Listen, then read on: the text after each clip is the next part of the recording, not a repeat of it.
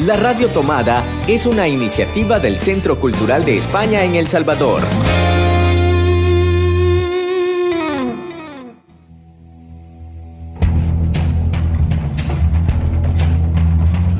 Ayer te vi en Babilonia, un programa de libros y discos, un programa para soñar entre palabras y páginas de papel, un espacio para sumergirnos entre canciones, notas y poemas.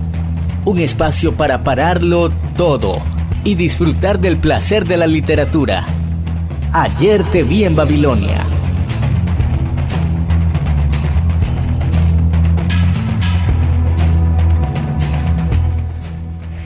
Buenos días, buenas tardes, buenas noches, allá donde ustedes estén, queridos radio oyentes.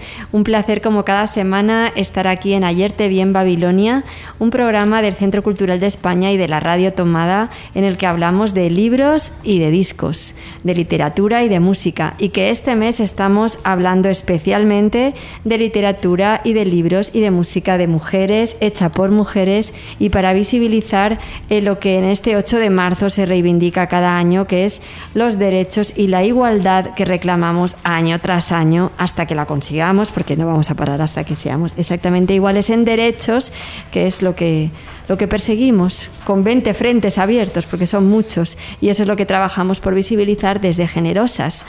Y eh, me he adelantado yo ahí con una parrafada tremenda y después de presentar Ayer te vi en Babilonia, me falta lo más importante que es presentar a nuestro equipo y a nuestra invitada especial de este programa de hoy.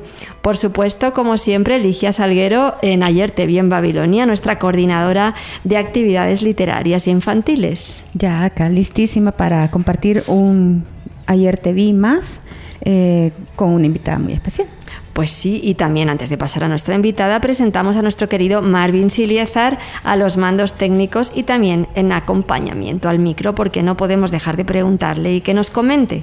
Pues hoy venimos con una selección musical espectacular que es de nuestra invitada. Me encanta todo lo que nos ha recomendado, todo lo que nos va a recomendar esta, en esta edición. Así que les invitamos a que se queden porque la selección musical viene poderosa y también nuestra invitada viene poderosa también.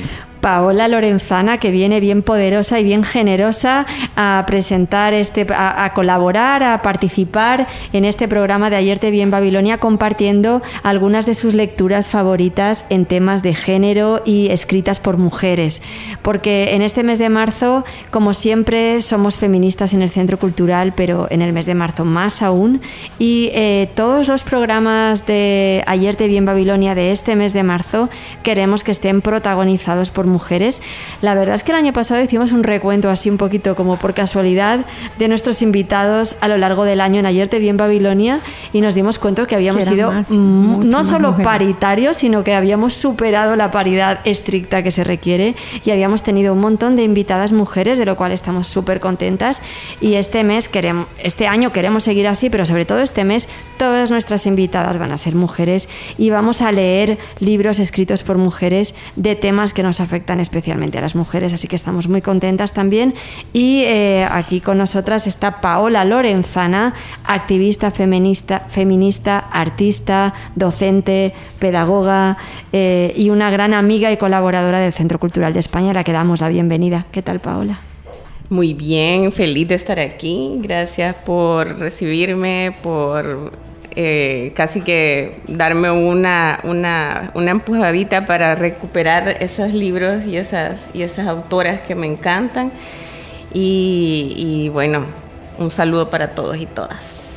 Con Paola además eh, les anunciamos ya que les esperamos para, si se han inscrito para la Escuela Generosa, que comenzamos el, este, este pasado viernes.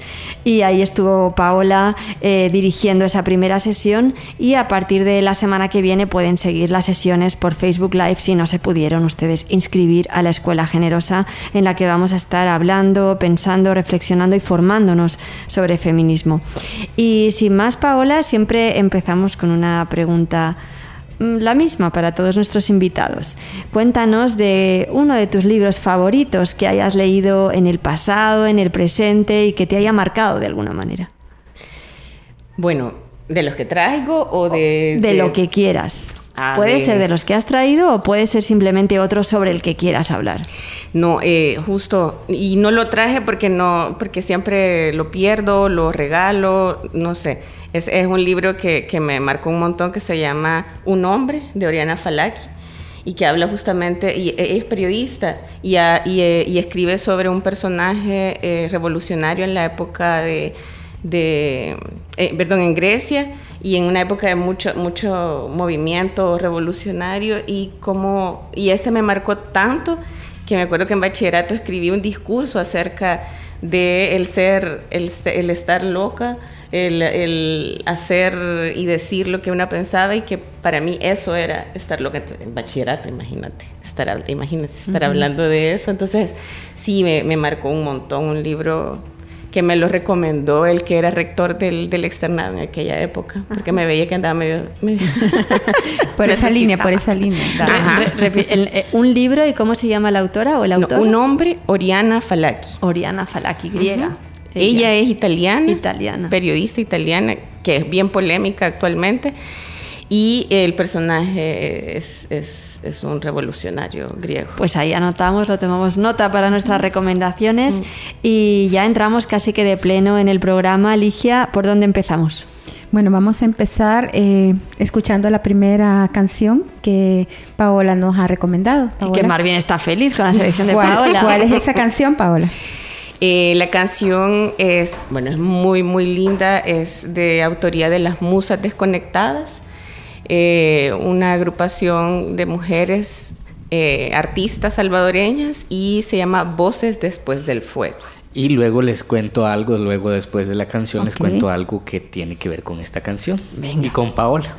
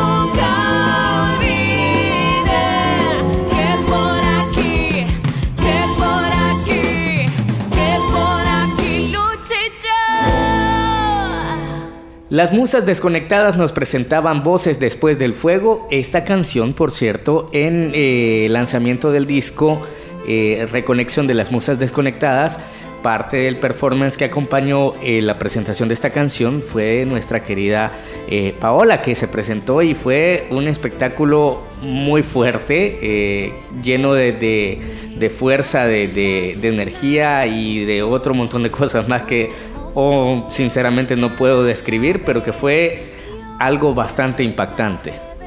Y eso es lo que les quería comentar. Pues qué bien, muchas gracias Marvin. La verdad es que las musas siempre ahí con nosotros también en el Centro Cultural fueron las que abrieron nuestra primera edición de A Dos Bandas, recuerden, y a partir de ahí siempre han estado participando en diferentes actividades del Centro Cultural. Y Paola eh, nos va a hablar de la primera lectura que ha elegido para compartir con nosotros en Ayer te vi en Babilonia. Bueno, les he traído eh, a Isadora Duncan, la vida de Isadora Duncan. El libro se llama Mi vida. Em, y quiero leerles un fragmento que para mí es bien importante. Este yo lo compré hace, o sea, está todo desarmado porque lo compré, lo compré cuando estaba bien jovencita, ayer. Y he elegido un fragmento, porque este libro lo escribe ella es, sobre... Autobiográfico. Sí, es autobiográfico.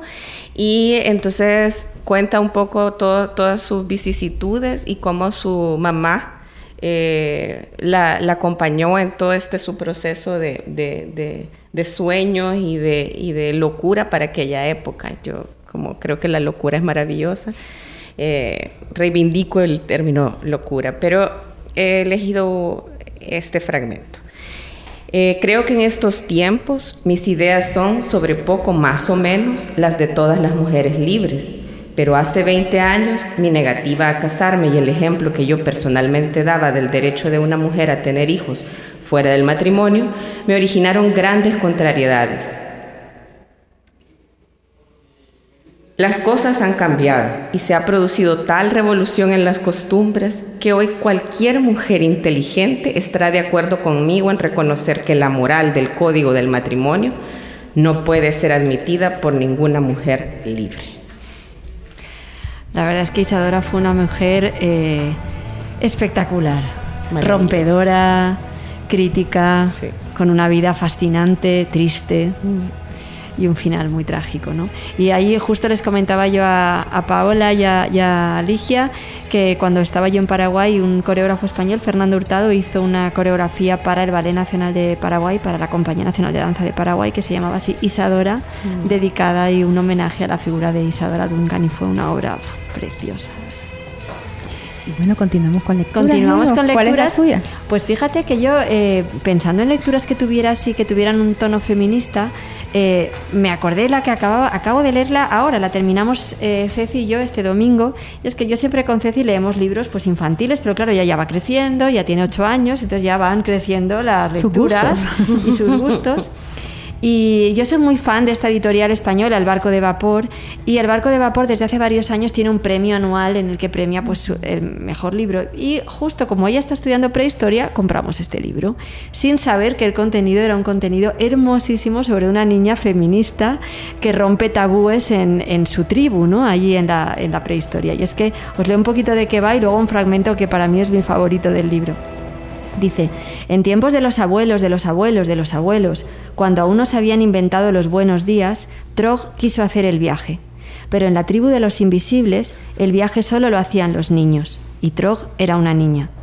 Así que Trog decidió hacer lo que hacían los niños. Salió en la noche, cruzó el páramo y buscó una presa. Y entonces descubrió que la mayor aventura es poder decidir qué quieres que sea tu aventura. Y bueno, el libro es precioso, lo recomiendo para todos los que tienen niños y niñas para que rompan roles y decidan por sí mismos lo que quieren ser en el futuro y a qué quieren, a qué quieren, en qué quieren convertirse, porque realmente tenemos que romper parámetros, roles y decidir por nosotras mismas. ¿no? Me encanta, además, me ha encantado ver cómo lo ha disfrutado una niña de 8 años. ¿no? Leo este párrafo que es cuando ella se planta delante de toda la tribu a decir que quiere hacer el viaje.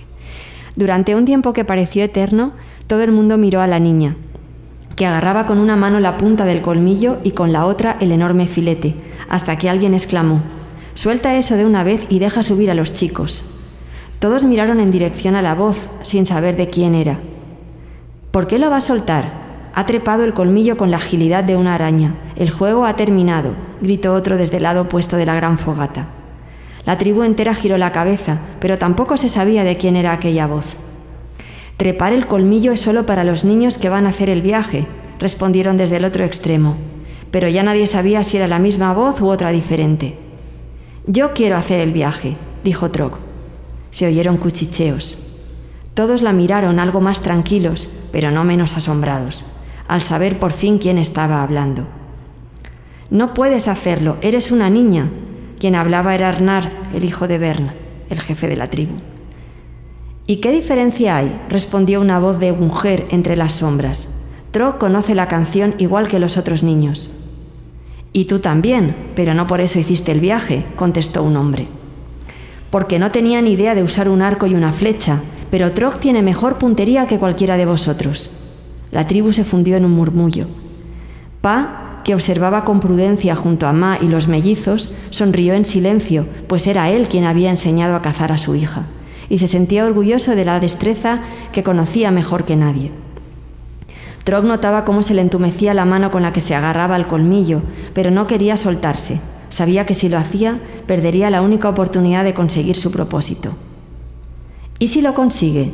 Todos los que regresan del gran viaje acaban formando parte del consejo y nunca ha habido una mujer en el consejo, dijo otra voz anónima.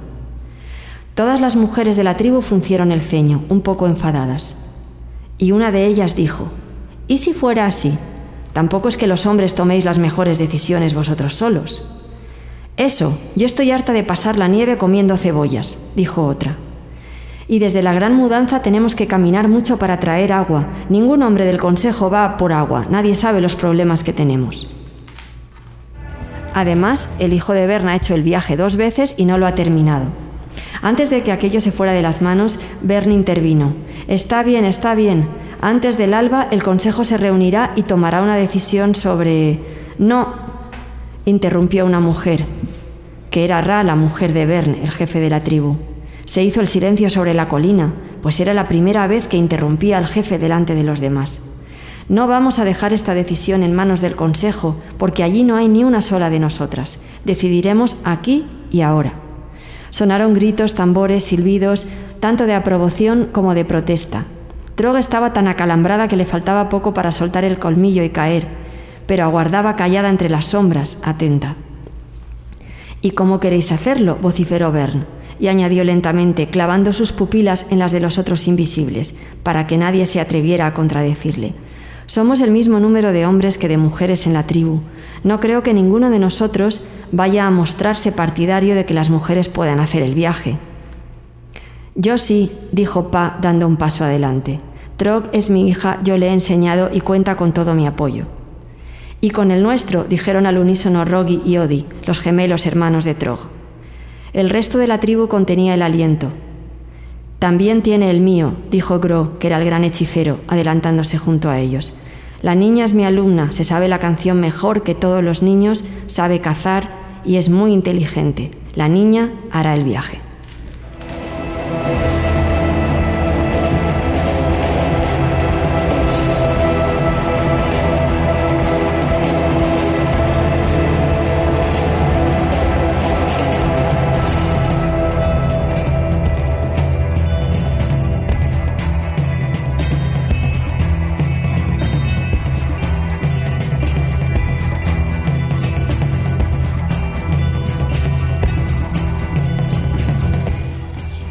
Continuamos con lecturas sobre mujeres, mujeres fuertes, eh, que desde niñas luchan. Y pues este es el caso de una de las poesías que se encuentran en la revista Impúdica, en el, en el número de géneros. Es una poesía de Elsie Rivas Gómez y dice así.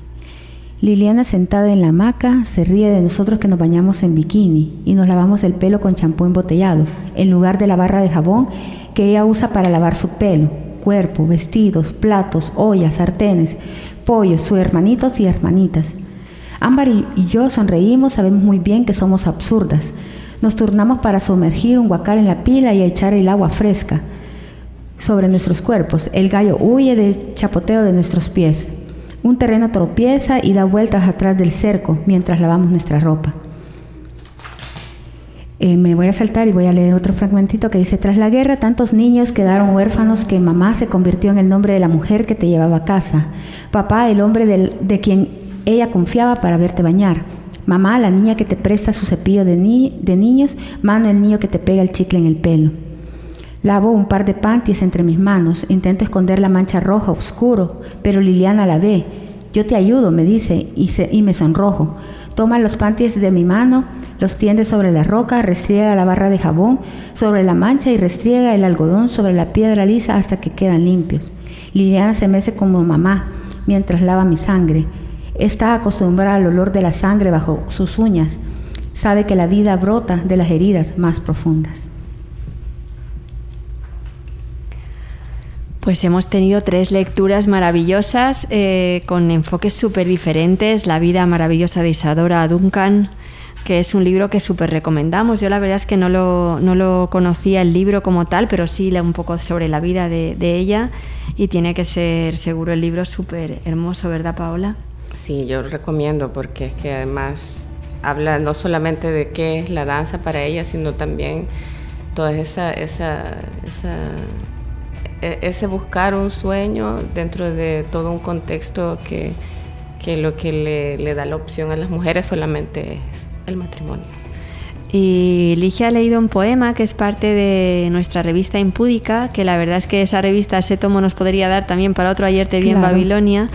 Eh, se hizo un número especial dedicado a géneros en los que diversas activistas, escritoras, eh, poetas, colaboradoras escribieron textos para visibilizar y para hacer una panorámica sobre el movimiento feminista en El Salvador en ese momento, que fue hace un par de años, así que súper actual y, además visualmente quedó una revista hermosa que les recomendamos. Todavía nos quedan algunos poquitos ejemplares que pueden adquirir aquí en el Centro Cultural o en la tienda del Faro por 3 dólares. Eh, así que bueno, pues no quedan muchos, así que les recomendamos si se quieren hacer uno que, que nos contacten a nosotros o a través de la tienda online del Faro. Y ahora seguimos con más canciones, ¿verdad Paola? Así es. Y ahora vamos a, ¿Cuál es la canción? Sí, vamos a escuchar No Más Violencia de Hip Hop Femenino del Salvador, un grupo de jóvenes feministas salvadoreñas que tienen, bueno, además tienen de letras maravillosas, eh, de ser activistas. También la Strau, una de, de, las integrantes, es de las pocas mujeres que ha hecho freestyle y, se ha puesto así en batallas contra hombres, es súper buena y además hay muchas jóvenes también de comunidades como Apopa, como, como el Opango también y de otras comunidades en las que están escribiendo eh, hip hop y están haciendo también sus propias canciones, la admiran mucho, entonces son unas referentes ya y, ojalá disfruten la, canción. Aquí estuvieron actuando acompañando a un grupo que vino de Nicaragua en la Casa Tomada, las pudimos ver en directo hace un año, un año y medio más o menos y la verdad es que ellas son fantásticas, con una fuerza fabulosa. Sí. No más violencia.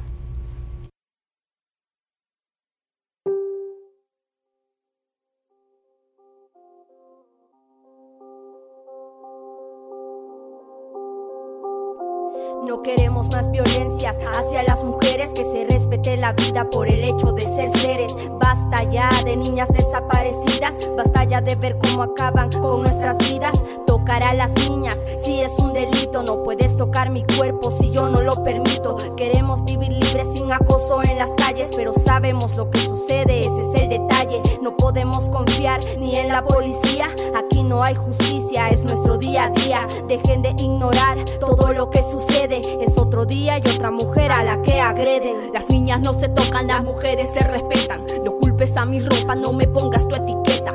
Respeta mi cuerpo, respeta mi espacio, respeta mi vida. Ya haz un cambio, basta de violencia, basta ya de abuso. Mira las consecuencias, la muerte de muchos. Muchas de nosotras aún seguimos oprimidas. Muchas de las nuestras perdieron ya su vida, que no su van ya las cifras que no sea ni una más. Que América Latina pueda vivir en paz. Que las leyes no se inclinen al que tiene más. Soy la voz de mis hermanas y el pueblo no va a. Estamos cansadas que nuestras cuerpos sean sexualizadas por el estigma de un mundo cegado por la propaganda y el machismo de los medios que no venden la violencia como si no importara. Niña siendo abusada, gobierno no hacen nada. Esta lucha no termina para todas mis hermanas. Miran cómo nos tratan, la niña, las mujeres no se violan, no se queman, no se matan. Pero ya no, no, no callarán. Se unieron la voces de todo y gritan basta ya. Pero ya no, no, no callarán. Se unieron la voces de todo y gritan basta ya. No más violencia, basta ya. No más violencia, basta ya. No más violencia, basta ya. Respeta nuestra vida que no sea ni una más. No más violencia, basta ya. No más violencia, basta ya. No más violencia, basta ya. Respeta nuestra vida que no sea ni una más.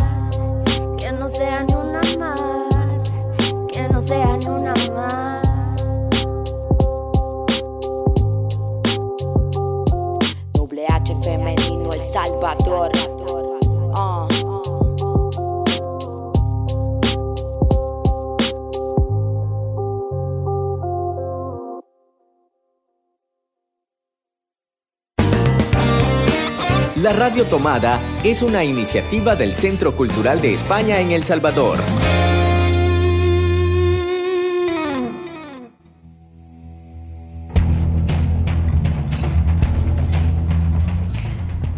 Y seguimos en Ayer te vi en Babilonia, aquí a los micros acompañándoles Eloísa Baello Marco y Ligia Salguero, conductoras de este programa de libros y discos del Centro Cultural de España, por supuesto junto a Marvin Siliezar ahí a los mandos técnicos, acompañándonos cada domingo eh, como una nueva dosis de literatura y de música que pueden descargarse vía podcast desde la página de la Radio Tomada.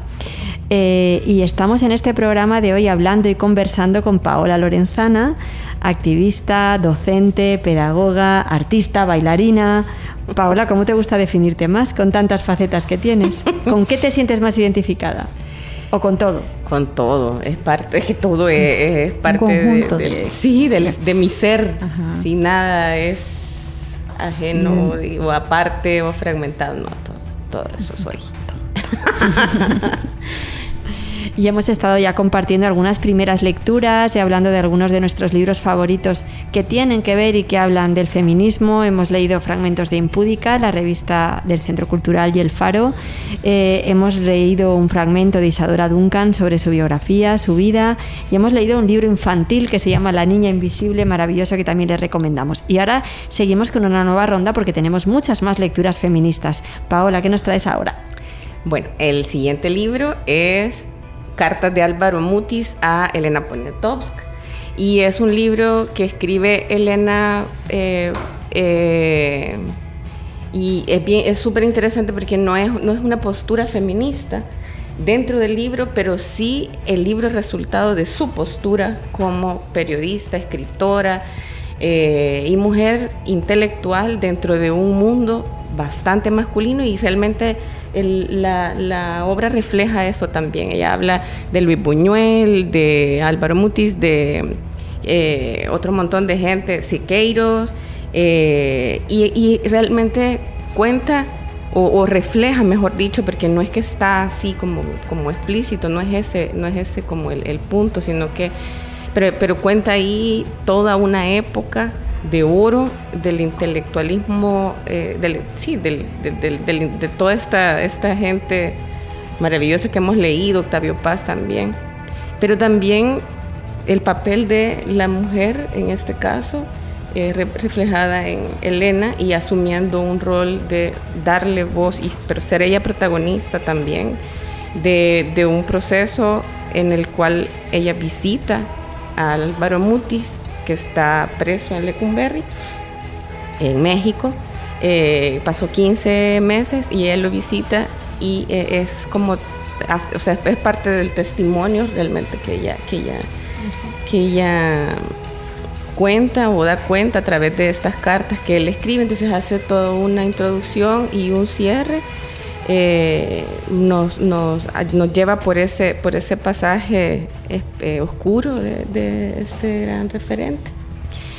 Y, también, pero para mí es como una, un, planteamiento, eh, digamos, una postura política el que ella escriba este tipo de, libros, ¿verdad? Entonces le voy a leer un fragmento. ya me emociono. Vamos vamos perdónenme. A ver, entonces, Solo, solo quiero que se imaginen a esta joven Elena entrando a una cárcel de hombres a visitar a Álvaro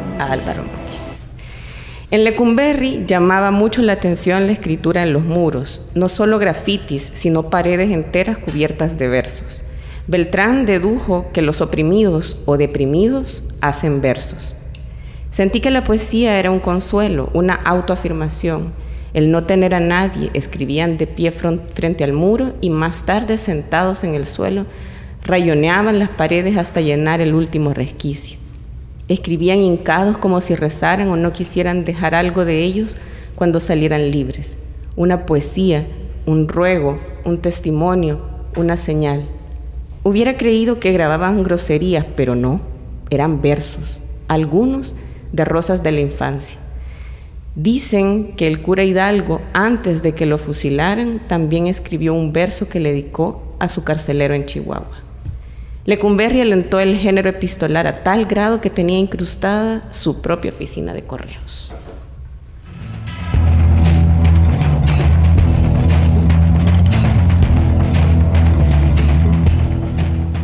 Elenia Poniatowska, una maravillosa escritora y periodista mexicana que, bueno, pues siempre conviene recuperar, releer y conocer. Eh, y seguimos leyendo más lecturas feministas.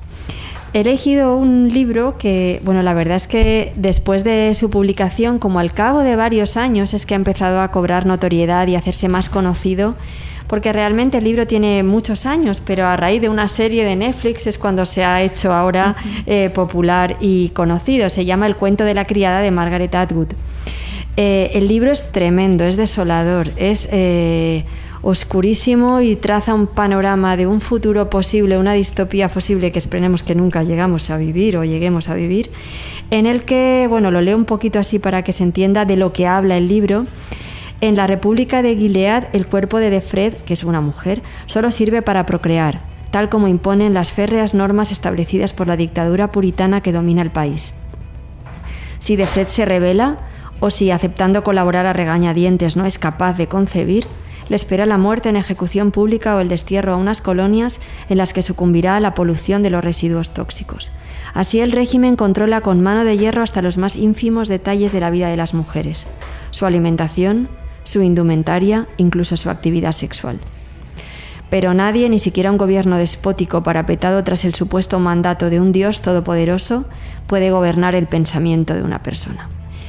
Pues esta ficción tremenda que elabora Margaret Atwood es desoladora, pero creo que es importante leerla porque hoy en día de repente estamos como a pesar de tantos avances y tantas luchas, creo que a pesar de que el movimiento feminista se ha puesto en el candelero y está en boca de todos y sabemos que es imposible concebir un futuro sin una paridad, sin una presencia de las mujeres, siendo parte no solo de, del abajo, sino del arriba, de las decisiones, del poder. Eh, a pesar de que hay avances hacia esa, en esa dirección, sin embargo también hay tremendos retrocesos hay muchísimas críticas, hay mucho odio, hay mucha persecución y eso pues no deja de dar un poco de miedo, ¿no? De mieditis y esto lo refleja perfectamente este libro en el que se imagina que esas voces llegan a tomar el poder. Y bueno, os leo un parrafito solo pequeñito para que veáis el tono del libro. Regreso por el pasillo en penumbras, subo la escalera alfombrada y entro a hurtadillas en mi habitación. Me siento en la silla con las luces apagadas, con el vestido rojo abrochado. Solo se puede pensar claramente con la ropa puesta. Lo que necesito es una perspectiva, la ilusión de profundidad creada por un marco, la disposición de las formas sobre una superficie plana. La perspectiva es necesaria. De lo contrario, solo habría dos dimensiones. De lo contrario, una viviría con la cara aplastada contra una pared. Todo sería un enorme primer plano de detalles, pelos, el tejido de la sábana, las moléculas de la cara. La propia piel como un mapa, un gráfico de lo insustancial entrecruzado por pequeñas carreteras que no conducen a ninguna parte. De lo contrario, se vive en el momento presente, que es donde quiero estar. Pero es donde estoy, que no es donde quiero estar, pero es donde estoy, no hay escapatoria. El tiempo es una trampa en la que estoy atrapada. Debo olvidarme de mi nombre secreto y del camino de retorno. Ahora mi nombre es de Fred y aquí es donde vivo. Vive el presente, saca el mejor partido de él, es todo lo que tienes.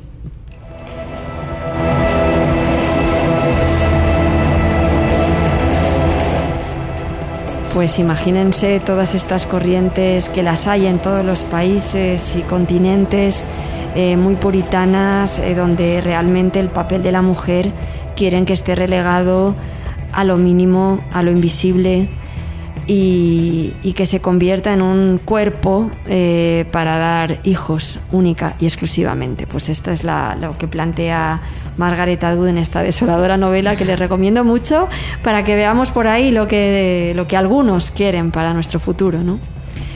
Y seguimos con más lecturas, Ligia. Espero que sea más animada que esta, lo siento. No, no, no quería poner este punto negativo, pero no hay que olvidarlo. Bueno, mi lectura va a ser en la recomendación de la mediateca. Eso es fantástico.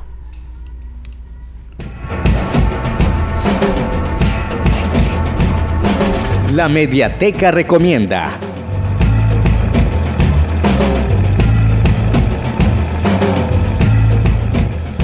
¿Qué nos recomienda la Mediateca esta semana, Alicia? Bueno, eh, recordarles a nuestros usuarios que hemos adquirido un buen dote de libros nuevos y que entre ellos hay libros interesantes. Bueno, todos son interesantes, pero este es, eh, viene, digamos, al, al dedillo para esta recomendación de en, de nuestro mes de, generosas. mes de generosas, exacto. Monstras y Centauras es un libro de Marta Sanz. Ella, este libro lo escribe en el 2018. Después de leer, dice, una carta feminista de, las mujeres en, Francia y de la... Eh, ay, este como... La, la se, me, se me escapó pero el 8 de marzo se celebra el Día de la Mujer y entonces hay protestas. Entonces, después de ver la protesta de ese 8 de marzo, para ella fue bien impactante y nace este libro. En él, ella plantea eh, la falta de mm, representación que puede tener el hombre a través de una mujer, porque es como siempre el niño y tenemos que tener en cuenta que están incluidas las niñas. Eh, entonces todo eso ella lo va planteando en el libro y en el título Monstruos y Centauras es justamente es como ese pincelazo de, oigan, con eso también nos debería de ser entendible que se refiere también al tema del hombre, ¿verdad? Pero eh, bueno, Monstruos y Centauras viene desde este, eh, una estructuración de la mujer a través de recortes de, revistas donde van poniéndose el eh, cómo ella debería de lucir, cómo ella debería de ser y al final termina siendo un monstruo. O sea, lo que se visualiza después de ese eh, ejercicio de, de, las revistas eh, termina siendo como eso, como algo que no tiene figura. Entonces, invita a la mujer desde ese punto de vista a que sea auténtica, a que sea única, a que ella pueda sentirse incluida, sentirse empoderada y sentirse representada. La lucha con, que debe de existir en, en el tema de feminismos, de no dejarse vencer, de donde el capitalismo no sea el que adopte eso como una comercialización, sino que realmente una, no como una marca, sino como una lucha real y constante.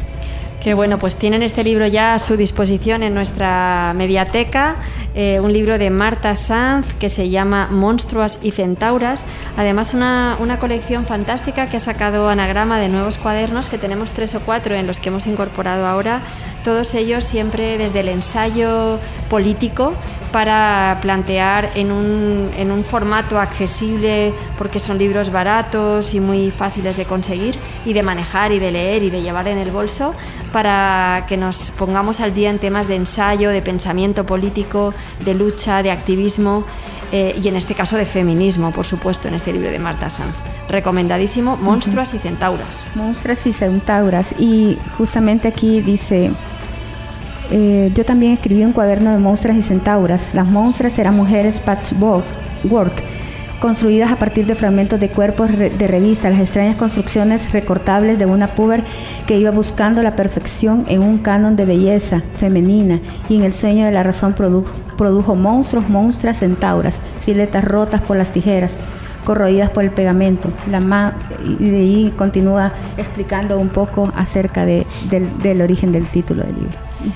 Bueno, pues hemos hecho un buen repaso a lecturas feministas, hemos hecho un buen repaso a libros maravillosos y eh, nos vamos a despedir con una canción, pero sin antes eh, recordarles que pueden visitar a lo largo de todo este mes y hasta mitad de abril aproximadamente eh, nuestra exposición Corpo Soberanía, en la que precisamente a través de la mirada de nueve artistas centroamericanas hablamos sobre ese esa necesidad de recuperar nuestro cuerpo como mujeres que tantas veces, en según qué circunstancias, ha sido violentado, abusado, eh, obligado a ser lo que no quería ser o lo que no necesitaba ser o lo que no sentía necesidad de ser.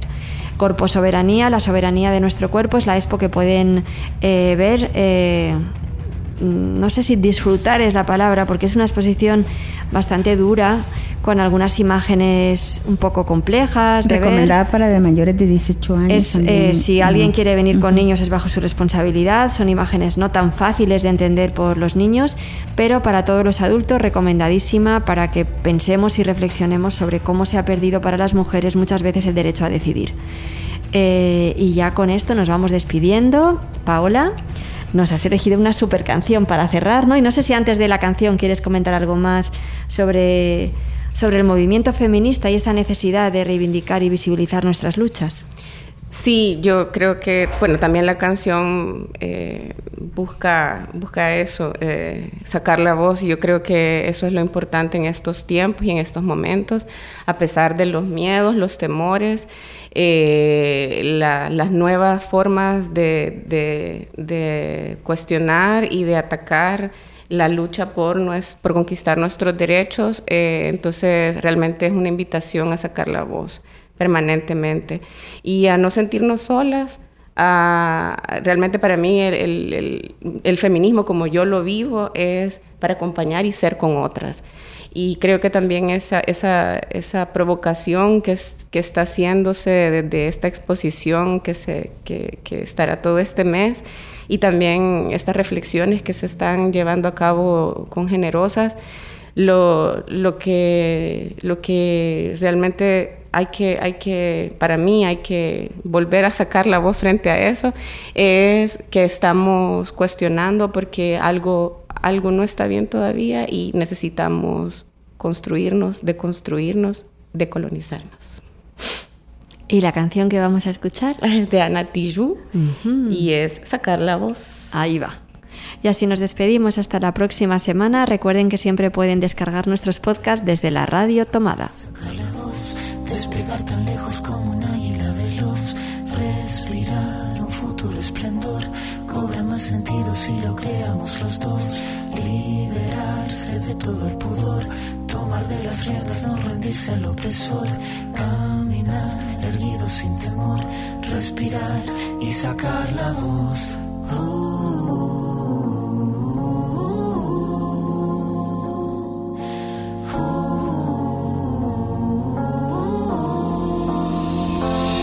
Tengo los bolsillos vacíos, los labios partidos, la piel con escama cada vez que miro hacia el vacío, las suelas gastadas, las manos atadas, la puerta de entrada siempre tuvo el cartel que dijo que estaba cerrada.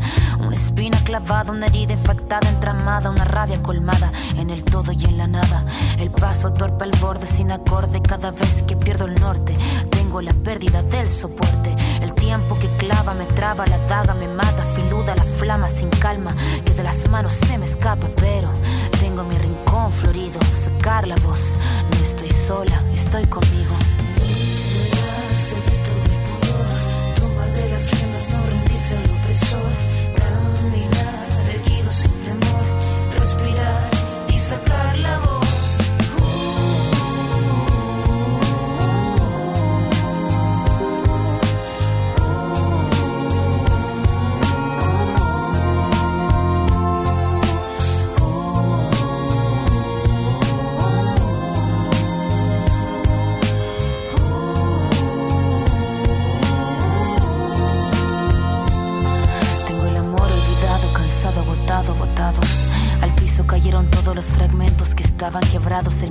Encorvado, el puño cerrado. No tengo nada, pero nada suma en este charco. Mandíbula marcada, palabra preparada, cada letra afilada hasta la cresta de la oleada. Sin pena ni gloria, escribir esta historia. El tema no es caerse, levantarse es la victoria. Venir de vuelta, abrir la puerta, estar resuelta, estar alerta, sacar la voz que estaba muerta y hacer la orquesta. Caminar, seguro libre, sin temor, respirar y sacar la voz.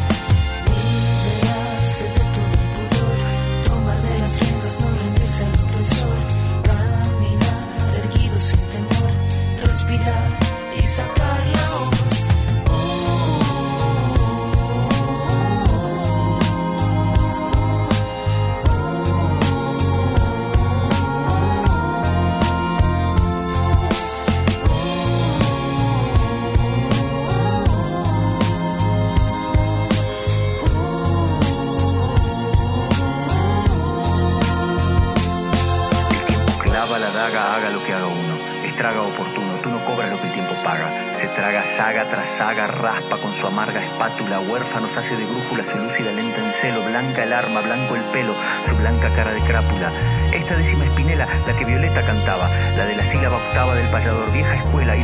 que duela, si es que tiene que doler.